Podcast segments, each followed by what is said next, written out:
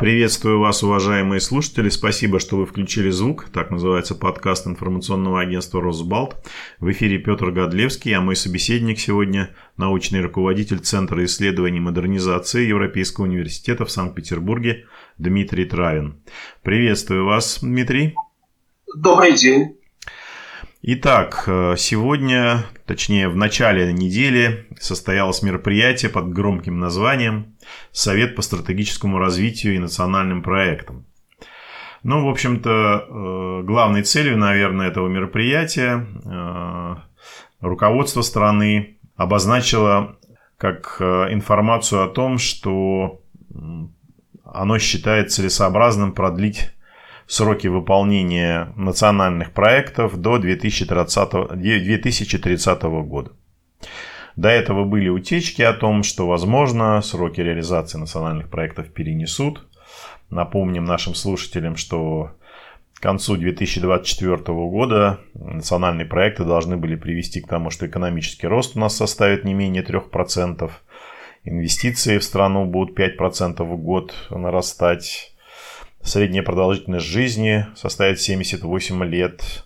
Рост реальных доходов граждан будет на 2,5% в год примерно расти. То есть, в общем, манна небесная. И теперь из-за эпидемии коронавируса все это откладывается на 9 лет э, до 2030 года. Вопрос у меня только один. На ваш взгляд, вообще реализация национальных проектов, э, это был реальный какой-то проект или это все из области реформ для пропаганды, реформ на бумаге? Э, да, конечно, это в основном все для пропаганды. Э, собственно говоря, ведь государство всегда тратит какие-то деньги на развитие общества, на социальные цели, на поддержку каких-то экономических проектов. Можно это назвать национальными проектами, можно не назвать. Все то же самое можно было не называть национальными проектами, а просто так реализовывать. Но у нас впервые эта идея с национальными проектами появилась еще в нулевые годы. И хотя тогда ничего так особенного в экономике нашей не изменилось, большое пропагандистское значение все эти национальные проекты имели. Ну, думали, что-то в этом роде, наверное, устроите сейчас. Но экономическое положение сильно отличается от нулевых. У нас уже давно нет нормального экономического роста. Страна в застое, в стагнации. Но сейчас просто все падает из-за эпидемии коронавируса. Так что, понятно, вот эту вот всю пропагандистскую шумиху приходится откладывать. Сейчас вопрос в экономике по-другому стоит, насколько удастся удержать хотя бы то, что существует. Понятно, что в этом году произойдет э, серьезный экономический спад. Будет ли это 5-6%, как ожидают, или будет значительно больше, мы пока сказать не можем. Но, конечно, спад будет. Вот в этой ситуации сможет государство выполнять свои обязательства по социальным расходам или не сможет. Мы пока не понимаем. Может быть, всем придется затягивать пояса. Может быть, бюджет на будущий год уже будет значительно менее щедрым, хотя и нынешний это щедрым не назовешь. Вот сейчас идет борьба за это. Как быстро растратят э, фонд национального благосостояния, который э, можно использовать для затыкания наиболее зияющих в бюджете. Вот такой вопрос стоит. Ну, о каких-то там перспективах развития, конечно, сегодня речи не идет. И надеяться на то, что уровень жизни населения будет возрастать, конечно же, не приходится. А на ваш взгляд, какими цифрами можно оперировать, когда речь идет об экономическом ущербе, вызванном эпидемией? Я видел несколько вариантов этих цифр от 7-8 триллионов рублей до 18-19 триллионов рублей. На ваш взгляд, какие оценки ближе к истине? Ну, я бы здесь говорил несколько по-другому. Не очень понятно, вот что это за триллионы, из чего они берутся. Я думаю, что экономику надо оценивать по тем показателям, которые и принято оценивать всегда. Экономический рост или спад. Но сейчас говорить еще рано, обычно эти данные подводят по итогам года. Вот упадет экономика действительно там, на 5-6%, или это будет больше. Ну вот это вот и покажет э, оценку ситуации. Затем уровень реальных доходов населения, насколько они снизятся. Ну, в отличие от войны, эпидемия не разрушает уже существующие материальные ценности. У нас нет бомбежек, не гибнут города. Так что ущерб, в общем, будет от того, что экономика какую-то часть времени не работала, и пока непонятно, э, заработает ли вообще в этом году экономика по-настоящему. Э, с эпидемией, насколько я понимаю, цифры плохие. Э, трудно, конечно, верить официальным данным, но пока так по субъективным ощущениям у нас в Петербурге, во всяком случае, э, ситуация не очень хорошая, так что значительная часть экономики, может, еще долго не будет работать. Не исключаю даже, что в какой-то момент могут быть повторные закрытия предприятий, э, если число заболевающих будет нарастать. Так что, наверное, где-то только в январе-феврале мы сможем посчитать четко ущерб, который экономика понесла вот в этом году, году, когда коронавирус нас посетил. Да, еще неизвестно, когда он нас покинет при этом. Да, да, здесь все совершенно неизвестно. Э, ну, там месяц назад нам говорили, что проблема почти рассосалась, и обещали парад, э, выбор, э, не выбор, а плебисцит. Ну вот парад плебисцит прошел, ситуация, похоже, ухудшается. Чтобы через месяц-два сказать совершенно невозможно. Это даже не к экономисту вопрос. Это уже вопрос к эпидемиологу, да и они, по-моему, ничего не способны прогнозировать ситуации, когда страна даже не пыталась, за исключением Москвы, нормально соблюдать карантин. Да, но вернемся к экономическим вопросам. Э, я помню, что примерно в марте, в апреле э, постоянно обсуждалась тема возможной помощи государства малому и среднему бизнесу, тем или иным отраслям экономики. И все постоянно ссылались на то, что э, у руководства страны достаточно, в общем-то, серьезные ресурсы финансовые имеются, но руководство не спешит ими поделиться. И, например, когда мы это обсуждали тему с деканом э, экономического факультета МГУ Александром Аузаном, он говорил, что, возможно, правительство и президент просто думают о последствиях пандемии и, например, опасаются банковского кризиса или э, чего-то подобного. Вот на ваш взгляд, э, собственно, оправдалась ли такая тактика сбережения Национального резервного фонда и других каких-то государственных активов э, со стороны руководства страны или, э, или не оправдалось? Ну, банковского кризиса у нас нет. Будем надеяться, что его и не появится. Но есть же целый ряд других проблем, то, о чем мы только что говорили. А если э, по итогам года будет серьезное падение экономики, это значит, что государство недополучит значительную часть налогов. Это значит, что какие-то предприятия закроются, люди останутся без зарплаты. Увеличится либо э, открытая безработица, либо, по крайней мере, скрытая, когда люди где-то числятся на работе, но реально получают копейки, либо только обещания. Э, вот такого рода проблем очень много, они никуда не деваются, они будут до конца этого года, они, скорее всего, будут в следующем году. И, конечно, так или иначе, те, ту, ту кубышку, которая есть у государства, фонд национального благосостояния, планируется использовать для того, чтобы затыкать дыры еще долго. Я так понимаю, что государство исходит именно из того, что кризис сложный, длительный, мы не скоро вылезем из этой ямы, в которую падаем, и поэтому пытаются сохранять резерв.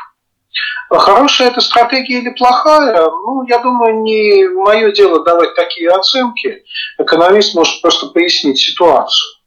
Ну, а как надо делить деньги, это уже обычно политики спорят между собой. Одни говорят, что надо растянуть на долгий кризис, другие могут сказать, что наплевать, что там будет дальше, давайте все подкатим в ближайшие месяцы, а потом, ну, как, как-нибудь, как-нибудь все утрясется. Это уже политические споры. Я не думаю, что экономисту нужно в них участвовать.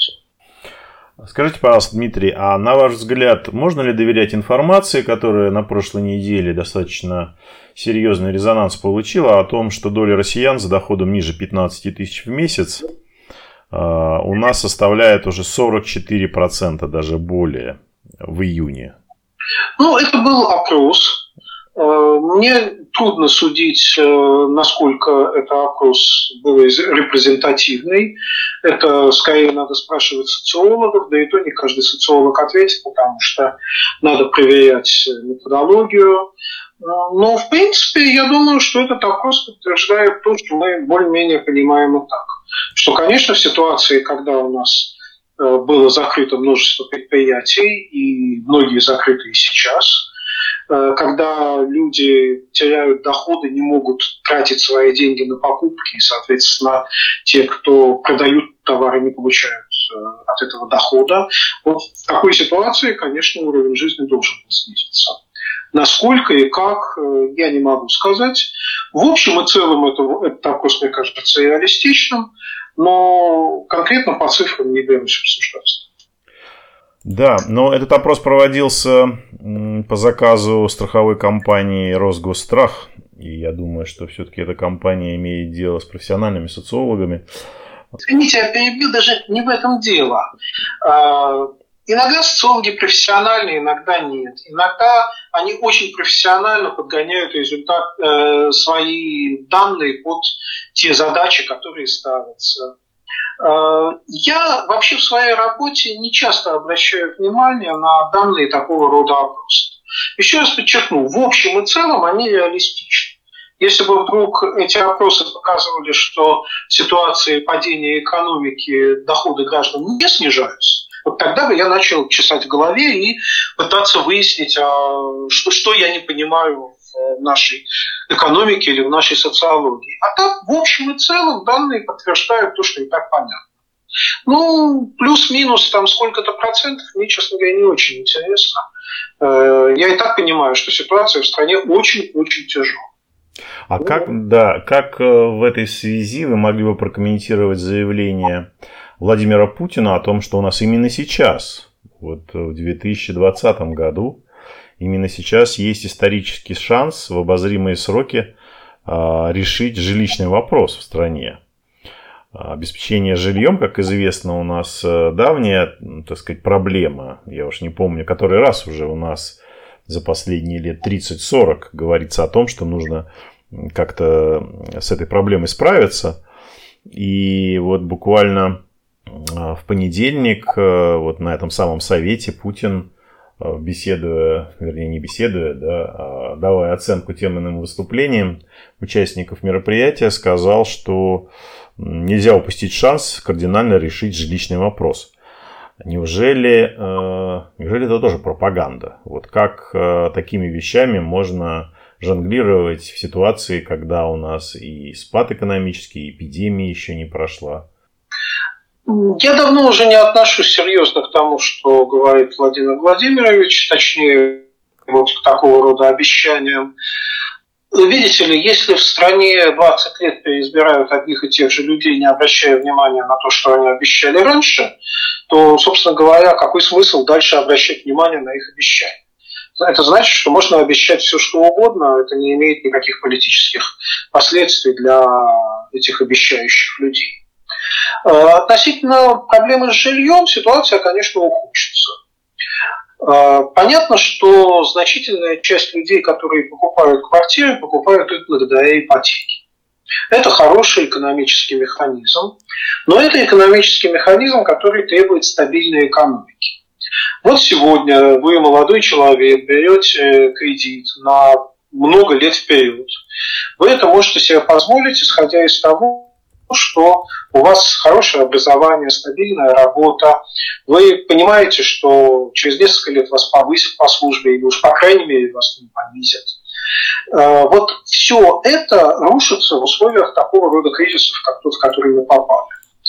Э, значительная часть людей, которые брали ипотечные кредиты, сегодня либо потеряют работу вообще, либо потеряют значительную часть своих доходов. Вот как они будут расплачиваться по этим ипотечным кредитам? Непонятно. Что с ними будет? Потеряют они свою недвижимость, потеряют они деньги, которые вложили в ипотеку. Или государство будет как-то им помогать, может быть, за счет вот того самого, еще не до конца потраченного фонда национального благосостояния. А, поможет людям как-то продержаться до получения новой нормальной работы. Ведь э, если банки дают ипотечные кредиты, они же должны как-то э, сводить концы с концами. Э, банки дают эти деньги за счет, э, эти кредиты за счет тех депозитов, которые они получают. Они же не могут сказать, скажем, своим вкладчикам, ребята, мы больше никому из вас деньги не отдадим, потому что рухнула вся ипотека, и нам тоже теперь никто не платит. То есть вот здесь вот все увязано. Понятно, что жизнь э, людей, которые приобретают кредит квартиры, будет намного сложнее, но как государство будет эту проблему решать, мы пока не знаем. Ну вот, э, собственно, из того, что прозвучало на этом мероприятии, это очередная, очередное снижение процентных ставок по ипотеке и решение проблемы с э, долгостроем, то есть э, завершение, выделение 30 миллиардов рублей на завершение строительства проблемных объектов. То есть спасение обманутых дольщиков. Ну, конечно, заявление о том, что ставки по ипотечным кредитам должны быть снижены, мы их слышали очень много. А вот как они будут реализованы на практике, это, конечно, да, согласен. Вопрос не разрешили. Здесь даже, даже я одно слово добавлю. Проблема даже не только в процентах по ипотеке. Проблема в том, как вообще будут расплачиваться по ипотеке люди, которые в кризис потеряют работу. Это гораздо более серьезная для них проблема, чем процент. А для людей, которые нормально работают и нормально зарабатывают, конечно, снижение процентов по ипотеке – это важно. Это значит, что им легче будет расплачиваться. Так что да, дай бог, чтобы снижали. Да, дай бог, чтобы снижали. Ну что ж, э, спасибо большое, Дмитрий. Спасибо вам. Да, напоминаю слушателям подкаста «Включите звук» информационного агентства «Розбал», что у нас сегодня на связи был научный руководитель Центра исследований модернизации Европейского университета в Санкт-Петербурге Дмитрий Травин. Спасибо вам, уважаемые слушатели. Берегите себя и, конечно, желаем вам не столкнуться с экономическими проблемами в ближайшем будущем.